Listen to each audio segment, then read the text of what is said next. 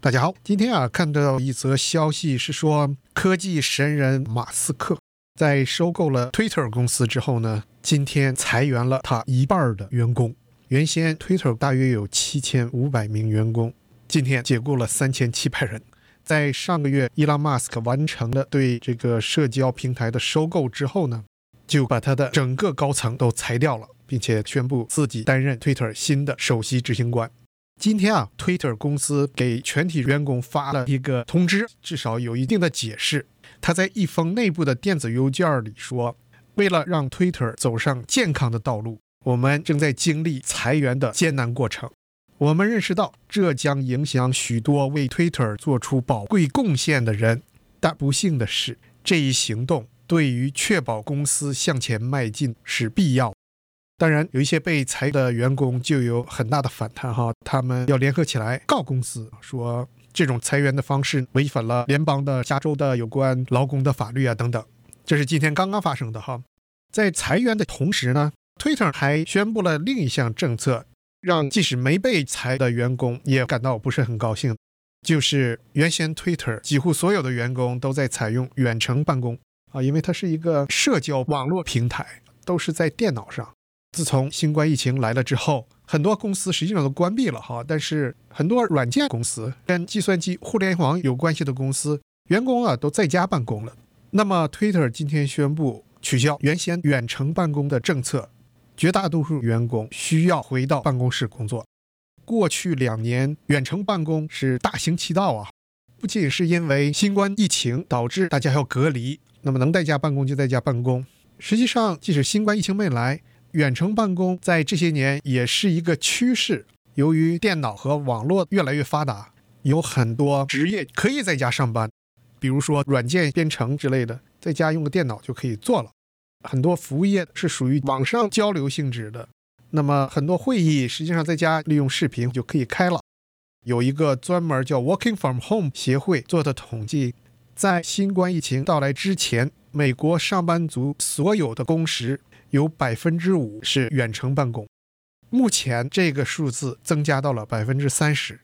有很多工作在家办公当然是不可能的哈，好比说卡车司机、商店的收银员、医生给病人开刀，这也不能在家做哈。现在达到百分之三十，就是能够在家办公的这类性质的职位，现在基本上都在家做了。有很多地方是采用混合式，就是到公司去两天。在家三天，或者是到公司去三天，再加两天，这种有些工作确实是有的时候需要在那里，因为大家工作经常是做很多种不同的事情，比如说有的时候需要在生产车间操作仪器，你必须得在那儿；但是有的时候呢，要审查一些图片、写一些材料、写一些报告、开会之类的，这些就可以在家做了。所以很多地方是采用这种混合式。他这个统计百分之三十呢，就是所有工作的工时里面的百分之三十是在家做的，远程办公。在前两年解决了新冠疫情带来一个很大的问题，怎么样在隔离的状态下又能保证工作被完成？这是一个很好的解决方案哈。同时呢，实际上也是很多人需要的、期望的，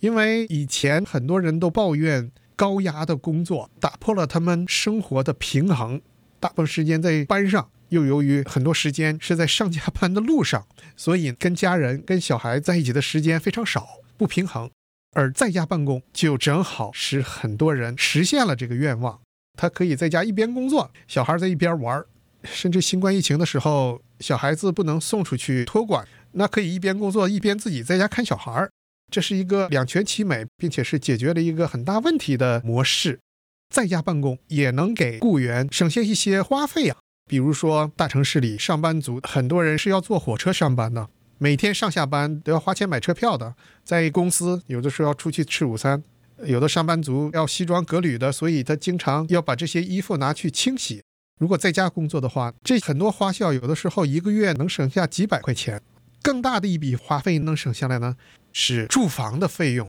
在大城市里，离工作岗位近的地方，房价很贵，租金也是很贵的。远程办公使人们可以到不是很贵的地方落户，甚至是自己喜欢的地方。有些人不喜欢住大城市，他找一个山清水秀的地方在家里办公，然后又不像都市那样租金房价特别贵，这也会省下很大一笔开销。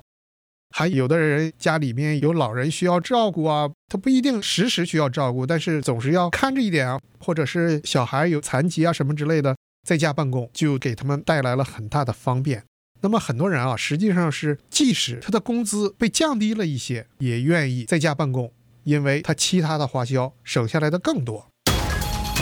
热线风八点，你所关心的时事、政治、经济及各类生活大小事，尽在热线风八点。今天跟大家讨论的是远程办公以及对工作效率的影响。刚才讲了，新冠疫情使远程办公大行其道啊。美国人百分之三十工作的时间现在是在远程进行的，这给员工和公司都带来一些好处。首先，员工的花费就少了很多，可以到一些房价和租金并不是那么高的地方。另外，他可以更加自由地控制自己的时间，减少了很多上下班路上的时间，能更多的跟家人在一起。而且，这对公司来讲也有很大的好处。首先不用租办公大楼和停车场，这个花费也是挺大的哈。还有每天这个楼里面都要搞清洁啊，甚至给员工的一些小恩小惠的，好比说一般的公司都有咖啡机，那么不需要员工到这种办公大楼的话呢，公司的花费也少了一些。同时呢，因为有很多员工在家办公花费少了，他们宁可工资低一点，也会选择这样的职位。那么这公司啊也想在这方面节省一些开支。据最近的一个统计啊，是由 PayScale 这个数据公司根据他们搜集的数据做出的统计，美国百分之十四的公司准备把在廉价地区远程办公的员工的工资降低，这是已经有这种计划的美国的公司。另外还有百分之十七的公司正在考虑这样做，就是如果一个员工要在家上班。他的家是在比较便宜的地区的话，那就要把他工资要降一些。实际上，这也不只是在美国哈，在其他国家，有的公司已经这样做了。伦敦的一个律师事务所已经推行了这个政策，就是如果职工全职远程在家，他的薪水要减少百分之二十。但还是有人选择这样做哈。美国的 Work from Home 就是在家办公的这个组织做的调查显示。百分之四十的公司准备充分利用远程办公这个模式来降低他们的开支。这不一定是员工搬到便宜的地区了就把他工资降下来，有的就是雇新的员工的话，他就不在旧金山、纽约市这种生活花费比较高的地方雇了，他到德州 Sacramento 一些生活花费比较低的城市，在那里雇员工，直接就给他比较低的薪金，这就省很多钱啊。现在很多公司已经在这样做了，好好比谷歌、脸书、Twitter 都已经这样做了。这种模式过去几年发展的很快，尤其是新冠疫情来了之后。那么过了两三年再评估在家办公对工作的效率、公司效益到底有没有什么影响呢？因为直觉是说，人嘛，有很多人是天性比较懒散的，如果在家办公的话。是有很多分散注意力的事儿，你在公司大楼里是碰不到的。在家办公的好处，很多人提出就是可以跟家人在一起哈，有的时候可以一边照看小孩。那你照看小孩的时候，你精力就分散了。你在家的时候，家里电话响了，或者是手机上微信来了，或者是旁边有人看电视，周围邻居鸡鸣狗叫的等等。在家的时候，这种分散注意力的事情很多。要是在公司呢，你周围都是同事，你也不太好意思干一些别的事情。那么在家办公，这个效率到底怎么样呢？现在有的公司啊就很后悔，像伊拉马斯克就说，Twitter 公司今天裁员之后，剩下的绝大部分雇员都要回公司上班，就不能在家上班了，因为在公司各个管理层的经理可以随时看着这些雇员在工作哈。要是在家的话呢？就不太容易跟踪监视。要是真的要做非常细的跟踪监视呢，又会影响员工工作的热情。所以现在有很多公司啊，在考虑把这个远程办公取消或者减少，把员工召回公司，提高效率。有的公司，尤其这种远见公司，甚至发现有的雇员啊，远程办公的时候在做两份全职工作，他给这家公司做软件工程师，全职的。同时也给另一家公司在做，好比说有一家犹他的公司哈，叫 Canopy，它是一个做商务软件的公司，里面有很多编程员。他就发现有两个员工在给他们做全职软件编程员的时候，同时还在给另一家公司也在做。最开始的时候，就是发现一些迹象了，就是说开会的时候，这两个人经常不来，交给他们的工作经常完不成，问他们为什么，又没有给出合理的解释。那么这家公司就去查他们是不是还做别的工作，结果发现这两个人同时都在另一家公司受雇佣。这两个人实际上在这家公司挣的钱也不算少，年薪大约是十四万美元左右。他在在另一家软件公司工作，年收入可能会 double 了。啊，这公司认为这是一种欺骗的行为，因为当时签合同的时候呢，认为你是应该替这家公司全职工作的。你要是在业余时间做一些其他的事情，公司是管不了你的。但是你另一个全职的工作影响了在本公司的责任的话，那 Canopy 就把这两个员工给开除了。这件事发生之后呢，有很多人对这个公司做出了谴责。网络上那些支持远程上班的职员呢，很多人说他们做自己的事情是他们的自由。那些公司老板不也是同时在做几件工作吗？像伊朗马斯克，他现在同时是四五个公司的总裁啊，他为什么可以同时在不同的公司赚钱，我们就不行呢？就是说双方都在按照自己的利益来争论这件事情。但是不管怎么讲，怎么样考核全职的远程工作的职员是很大的问题。因为很多工作检查远程办公效率没有非常明确的依据，好比说一个保险公司的给养老院做顾问咨询的员工，你接手的病人患者或者说服务的对象，他们各个人都不一样，复杂程度哈困难都不一样。要是光按你一天服务了几个人的话，这个是很难做出评价的。那么有一些软件公司啊，就编出了一些跟踪程序来监视白领雇员。看他们在什么时间在干什么，给他记录下来，希望这样使管理人员可以看到职员工作的效率到底是怎么样的。您现在正在收听的是《热线风八点》。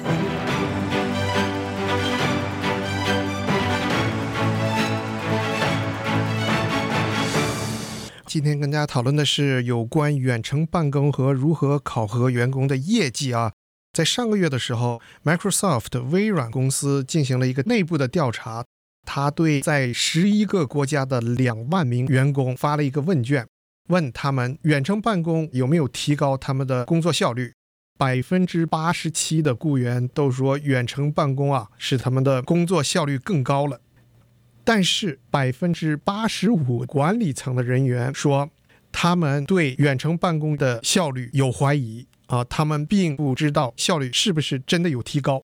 按理来讲，从表面上看，各个部门的经理应该对员工有一个很基本的评估，就是你把事儿干完了就完了，布置的工作你做完了。作为一个老板，应该大致知道这一件工作需要多长时间来做啊，有多大的难度等等。但是实际上有很多工作是很难这样评估的哈，尤其。像大型软件的这一种，还有跟客户有关的，有的时候客户需求不是很容易给他评估。这个东西需要四个小时能解决，五个小时能解决，因为各个客户需求不一样。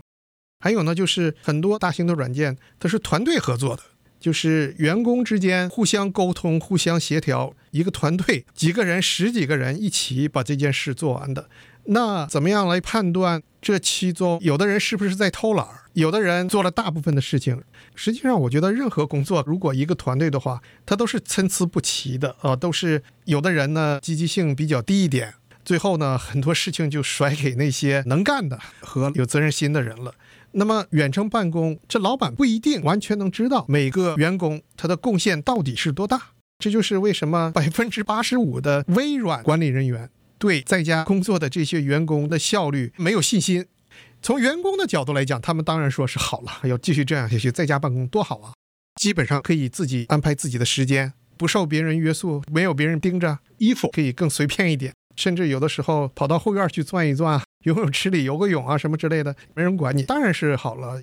所以管理层和员工之间对远程办公的看法呢，现在就有些不一样了。大部分员工还是喜欢在家办公。大部分管理人员已经觉得这有点失去控制了啊！有的员工也不喜欢在家办公，那是那种希望能跟其他员工多一些交流，或者是跟老板见面次数多的话，就说面对面或者一起出去吃个午饭啊，想要升迁的人，还有的人呢想跟别的同事多学一些技能的这些比较上进的人，他当然希望能更加紧密的互动。那么微软呢后来做了一个规定，就是说每周可以在家办公两天，另外三天必须到办公室来。如果需要更多在家办公的天数，要跟你的老板申请才行。所以微软的政策已经在改变了，就是在逐渐的让大家回到办公室来办公。有些公司采取了另一些方式，他还是让员工在家办公，但是采用跟踪的办法。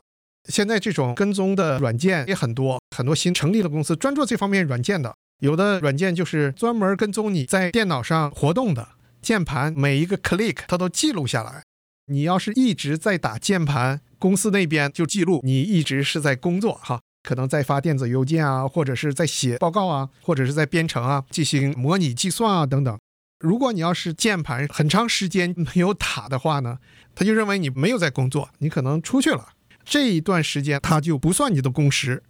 那么这些数据搜取来之后，怎么样给它分类分析，最后列出来你到底工作了多少小时呢？现在这件事儿又变成了一个讨论的问题了。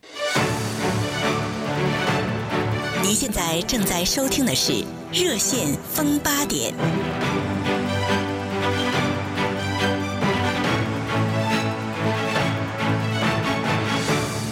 欢迎回来，今天跟大家讨论的是由于新冠疫情推动的远程办公的趋势啊，目前有一些反转的迹象哈，就是越来越多的雇主啊。反而不喜欢大家远程办公了哈，认为这种模式对工作效率产生了一些负面的影响哈。像伊拉马斯克买了 Twitter 之后，直接就宣布所有的员工都要回到公司上班了哈，原先都是在家上班的。还有一些公司采取的方式呢，是对在家办公的雇员进行跟踪监视。刚才讲到，有的公司呢用一些软件监视雇员的键盘，如果他是一直在往里面敲东西的话呢。就算是在工作了哈，如果他要是鼠标键盘一直在空闲状态，那就不是在工作吧？他是用这种方式收取数据来考核员工到底多长时间在工作。但是呢，道高一尺，魔高一丈哈，有人就设计出了一种装置，隔一段时间你的鼠标就自动会动的。这样的话呢，监视你的那个软件认为你还在，